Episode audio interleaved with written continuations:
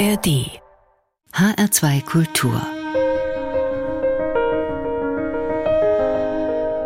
Stimmenreich. Mit Martin Grunenberg am Mikrofon. Herzlich willkommen im Reich der Stimmen, in dem es keine Herrscher, aber doch sehr einflussreiche Persönlichkeiten gibt. Im 20. Jahrhundert war das, da gibt es keinen Zweifel, Erik Eriksson, der schwedische Chordirigent, den man gerne auch als Chorwunder aus dem Norden bezeichnete. Und das ist schön, denn da sind die Sängerinnen und Sänger mit gemeint, ohne die ja der beste Chorleiter auch nichts ist. Und im letzten Viertel richten wir dann den Scheinwerfer auf Lisette Oropesa, eine der Stimmen unserer Zeit, die eigentlich gar keinen Scheinwerfer brauchen, denn sie strahlt von ganz alleine. Doch jetzt erst einmal zu einer Morgenstimmung mit murmelnden Wellen und lieblich singenden Vögeln, wie sie Claudio Monteverdi schildert.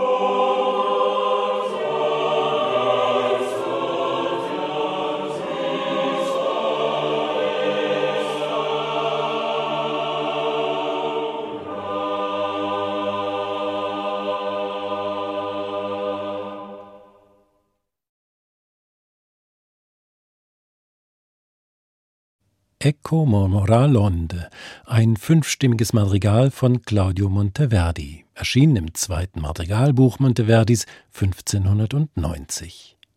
Toccato Tasso schildert in diesem Gedicht, wie eine sanfte Brise über dem Meer den Morgen und das erste Licht ankündigt. Am Mittelmeer sind die Morgen meist etwas milder, aber auch in Schweden kennt man diese besondere Stimmung. Das war der Stockholmer Kammerchor unter der Leitung von Erik Eriksson. Und Erik Eriksson wird die Morgenstimmung am Meer auch gut gekannt haben. Aufgewachsen ist er auf der Insel Gotland, wo er schon als Jugendlicher einen Chor gegründet hat. Zum Studium ist er dann nach Stockholm gegangen und dort hat er lange gelebt und sich auf vielfältige Weise der Chormusik gewidmet. 1945 hat Erik Eriksson den Stockholmer Kammerchor gegründet. Als die eben gehörte Aufnahme 1971 entstand, hatten der Chor und sein Leiter schon über 25 Jahre an gemeinsamer Erfahrung gesammelt. Stimmenreich in HR2 Kultur. Und wir bleiben noch bei Aufnahmen von Madrigalen Claudio Monteverdis, die der schwedische Rundfunk und Erik Eriksson Mitte der 1970er Jahre gemacht haben. Im sechsten Madrigalbuch Monteverdis sind 1614 sechs Madrigale auf Texte von Scipione Agnelli erschienen. Agnelli stammte aus Mantua und war am Hof der Gonzaga ausgebildet worden dort, wo auch Claudio Monteverdi seit vielen Jahren lebte und angestellt war. Der spätere Bischof hat auch gedichtet und sich der speziellen Form der Sestina bedient. Eine alte Form, die aus sechs Gedichten zu je sechs Zeilen besteht. Dabei geht es nicht um Reime, sondern um ein ausgeklügeltes System, bei dem die Endworte der Zeilen an anderer Stelle wiederholt werden aber das nur am Rande, denn eigentlich sind es Gedichte, die von Trauer und Verlust erzählen. Sie tragen den Titel Lagrime d'amante al sepolcro dell'amata, also Tränen eines Liebenden am Grabe der Geliebten. Claudio Monteverdi hat sie vertont, es singt wieder der Stockholmer Kammerchor unter der Leitung von Erik Eriksson.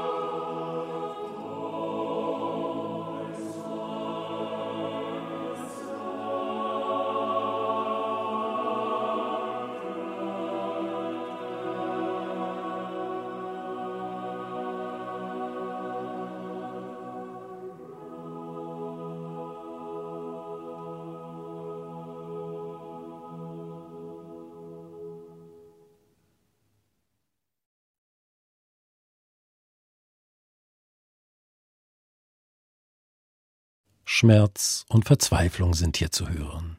Das waren sechs Gedichte zu je sechs Zeilen über die Tränen eines Liebenden am Grabe der Geliebten von Scipione Agnelli. Claudio Monteverdi hat die Dichtung als fünfstimmige Madrigale vertont und in seinem sechsten Madrigalbuch veröffentlicht. Gut 350 Jahre später hat Erik Eriksson mit seinem Stockholmer Kammerchor diese Musik einstudiert und aufgenommen. 1975 sind die Aufnahmen beim schwedischen Rundfunk in Stockholm entstanden. Erik Eriksson hat wirklich ein Stimmenreich mit seiner Arbeit begründet. Er hat nicht nur Chöre wie den Stockholmer Kammerchor, den schwedischen Rundfunkchor und auch den Männerchor Orfei Dränger zu internationaler Beachtung verholfen, auch als Lehrer hat er weit über Schweden hinaus Spuren hinterlassen. Fast 40 Jahre lang hat er an der Musikhochschule in Stockholm Chorleitung unterrichtet. Unter seinen Studentinnen und Studenten dort und bei Meisterkursen waren auch einige Deutsche. Zum Beispiel auch Dietrich Bräutigam in Wetzlar und Peter Reulein in Frankfurt, um nur einmal zwei in Hessen tätige Chorleiter zu nennen. Noch lange über seine Pensionierung hinaus war Erik Eriksson in der internationalen Chorszene aktiv. Die folgende Aufnahme ist im Jahr 2001 in Paris mit dem Chor Accentus entstanden. Da war Eriksson schon fast 83 Jahre alt. Der finnische Komponist Aino Juhani Rautavaara, übrigens zehn Jahre jünger als Eriksson, hat eine Elegie von Rainer Maria Rilke vertont. In H2 Kultur hören Sie jetzt die erste Elegie Rilkes mit dem Chor Accentus unter der Leitung von Erik Eriksson. Wer, wenn ich schrie, Wer hörte mich?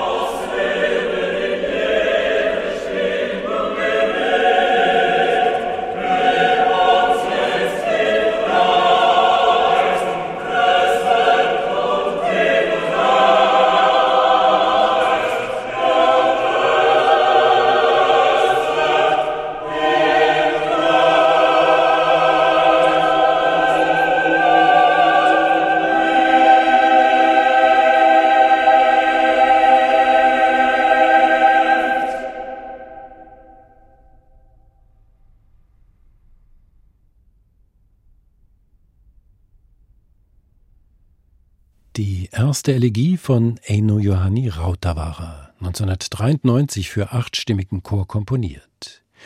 Die Duinese-Elegien von Rainer Maria Rilke haben Eino Johanni Rautavaara immer wieder beschäftigt und sie sind der Grund, dass Engel in seinen Werken auftauchen. Sie haben Rautavaaras erste Elegie hier mit dem Chor Accentus gehört, 2001 geleitet von Erik Eriksson. Vor zehn Jahren, im Jahr 2013, ist der schwedische Chorleiter dann im Alter von 94 Jahren gestorben. Von außen gesehen stand Erik Eriksson lange für die Chormusik in Schweden. Und doch war er natürlich auch nur ein Repräsentant neben vielen anderen, wenn die auch nicht so weit strahlten und weniger einflussreich waren. Stimmenreich in H2 Kultur. Und wir bleiben jetzt noch in Schweden, aber eben nicht bei Erik Eriksson. Aus der britischen Chortradition stammt Simon Phipps, der jetzt seit bald 30 Jahren in Göteborg zu Hause ist. Dort hat Simon Phipps ein Vokalensemble gegründet, das zunächst seinen Namen trug, seit 2007 aber als schwedischer Kammerchor firmiert und einige Erfolge feiern konnte. Nicht zuletzt den Gewinn der Silver Rose Bowl, also den ersten Preis bei Let the People Sing, dem Chorwettbewerb der Union Europäischer Rundfunkanstalten. Ein Programm mit Shakespeare-Vertonungen hat der schwedische Kammerchor jetzt veröffentlicht, Chormusik des 20. Jahrhunderts, und daraus hören Sie jetzt fünf Stücke, die der schwedische Komponist Sven Erik Johansson unter dem Titel Fancies veröffentlicht hat.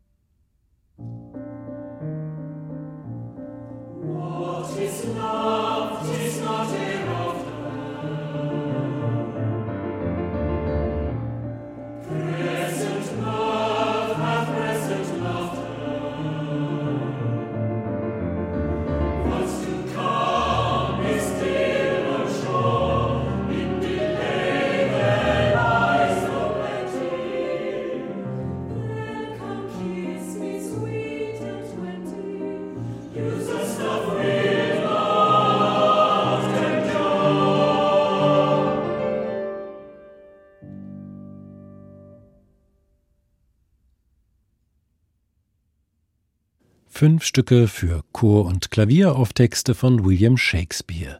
Das war das erste Heft der Fancies von Sven Erik Johansson, hier in einer Aufnahme mit dem schwedischen Kammerchor unter der Leitung von Simon Phipps. Der Pianist war Michael Holmlund. Sven Erik Johansson war ein Zeitgenosse von Erik Eriksson. Und jetzt komme ich doch noch einmal auf das Chorwunder des Nordens zurück. Sven Erik Johansen lebte von 1919 bis 1997. Er dürfte also zur gleichen Zeit wie Erik Eriksson in Stockholm studiert haben, lebte dann aber ab den 1950er Jahren als Kantor und Komponist in Göteborg, sozusagen auf der anderen Seite Schwedens. In den 70er und 80er Jahren war er besonders erfolgreich mit seiner Musik und 1974 sind seine Shakespeare-Vertonungen entstanden. Klangvolle Chormusik mit einem Hauch Exzentrik, die Sven Erik Johansen wohl mit kunstvollen Bärten la Salvador Dali auch äußerlich gepflegt hat. Jetzt das zweite Heft der Fancies. Los geht es mit den Liebenden, die den Frühling lieben, aus Wie es euch gefällt.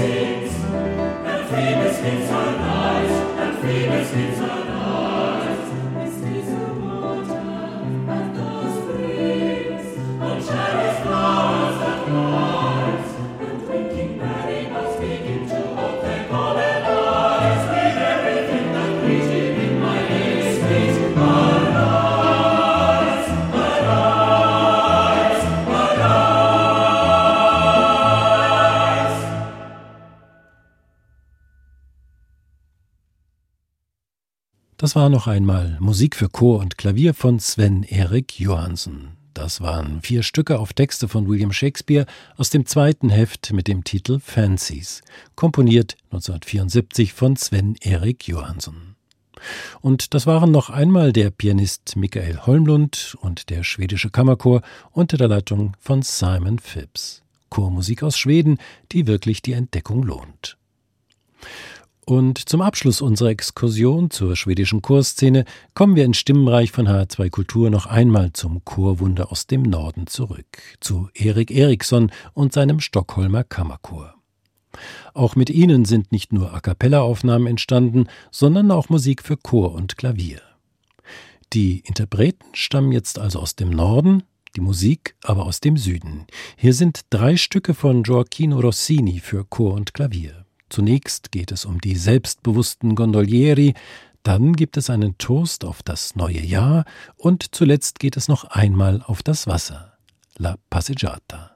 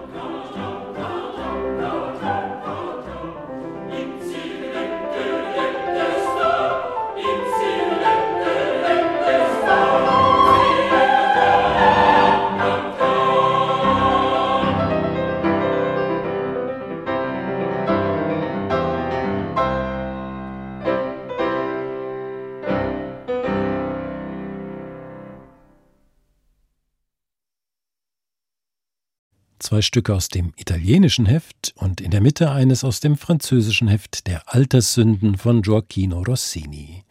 Das war noch einmal der Stockholmer Kammerchor unter der Leitung von Erik Eriksson, hier gemeinsam mit der Pianistin Kerstin Hindert. Chormusik aus Schweden, heute in H2 Kultur Stimmenreich. Mit diesen Alterssünden Rossinis verlassen wir jetzt aber den Norden.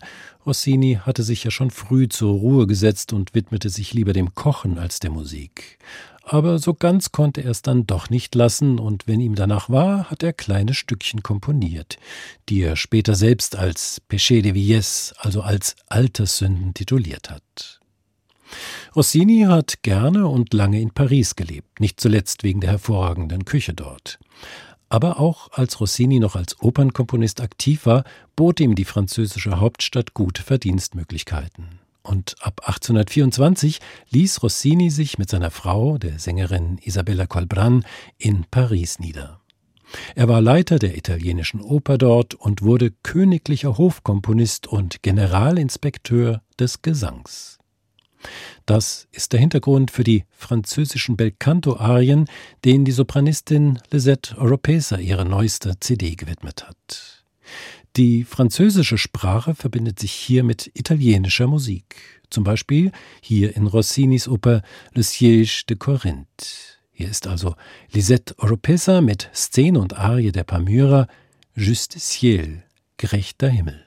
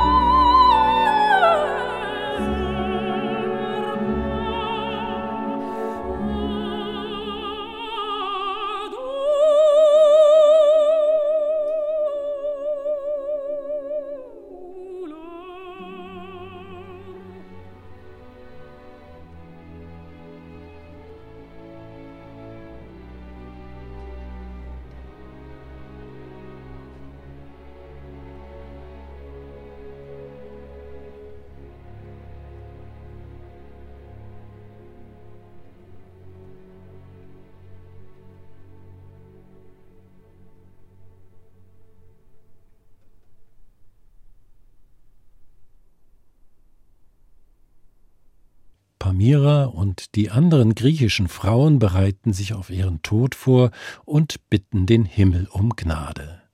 Das waren Szene und Gebet der Palmyra aus dem dritten Akt der Oper Le Siège de Corinth.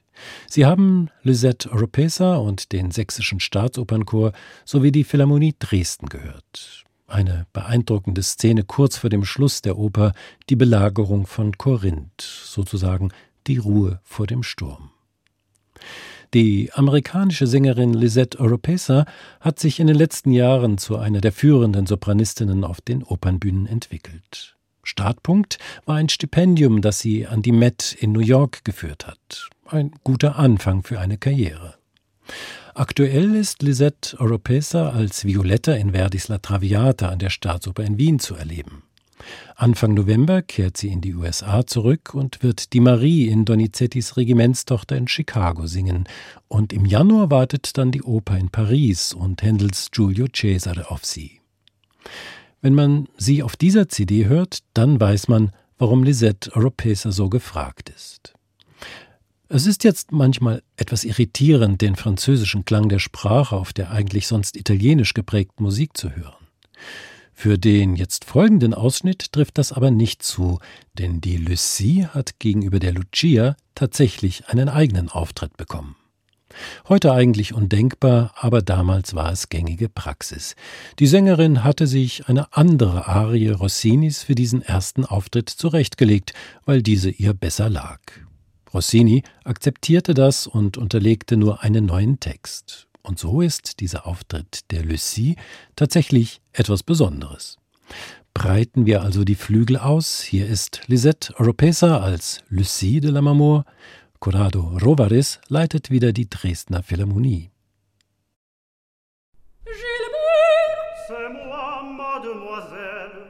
Edgar, il va venir, je veillerai sur vous.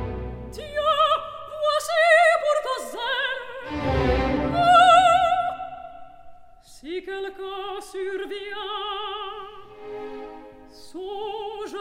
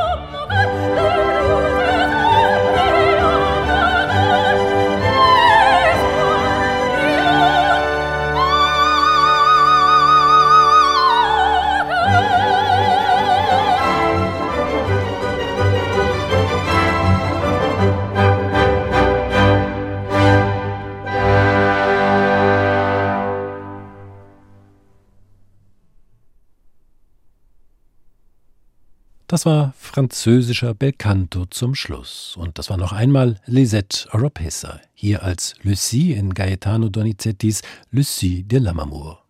Diese Aufnahme ist gemeinsam mit der Dresdner Philharmonie unter der Leitung von Corrado Rovares entstanden. Und das war unser Stimmenreich in H2 Kultur. Ich bedanke mich für Ihr Interesse. In 14 Tagen begrüßt Sie an dieser Stelle wieder Tabea Dupré. Mein Name ist Martin Grunberg und ich wünsche Ihnen noch einen schönen Abend. Mehr Podcasts zu unterschiedlichen Musikstilen und Themen gibt es jederzeit in der App der ARD Audiothek.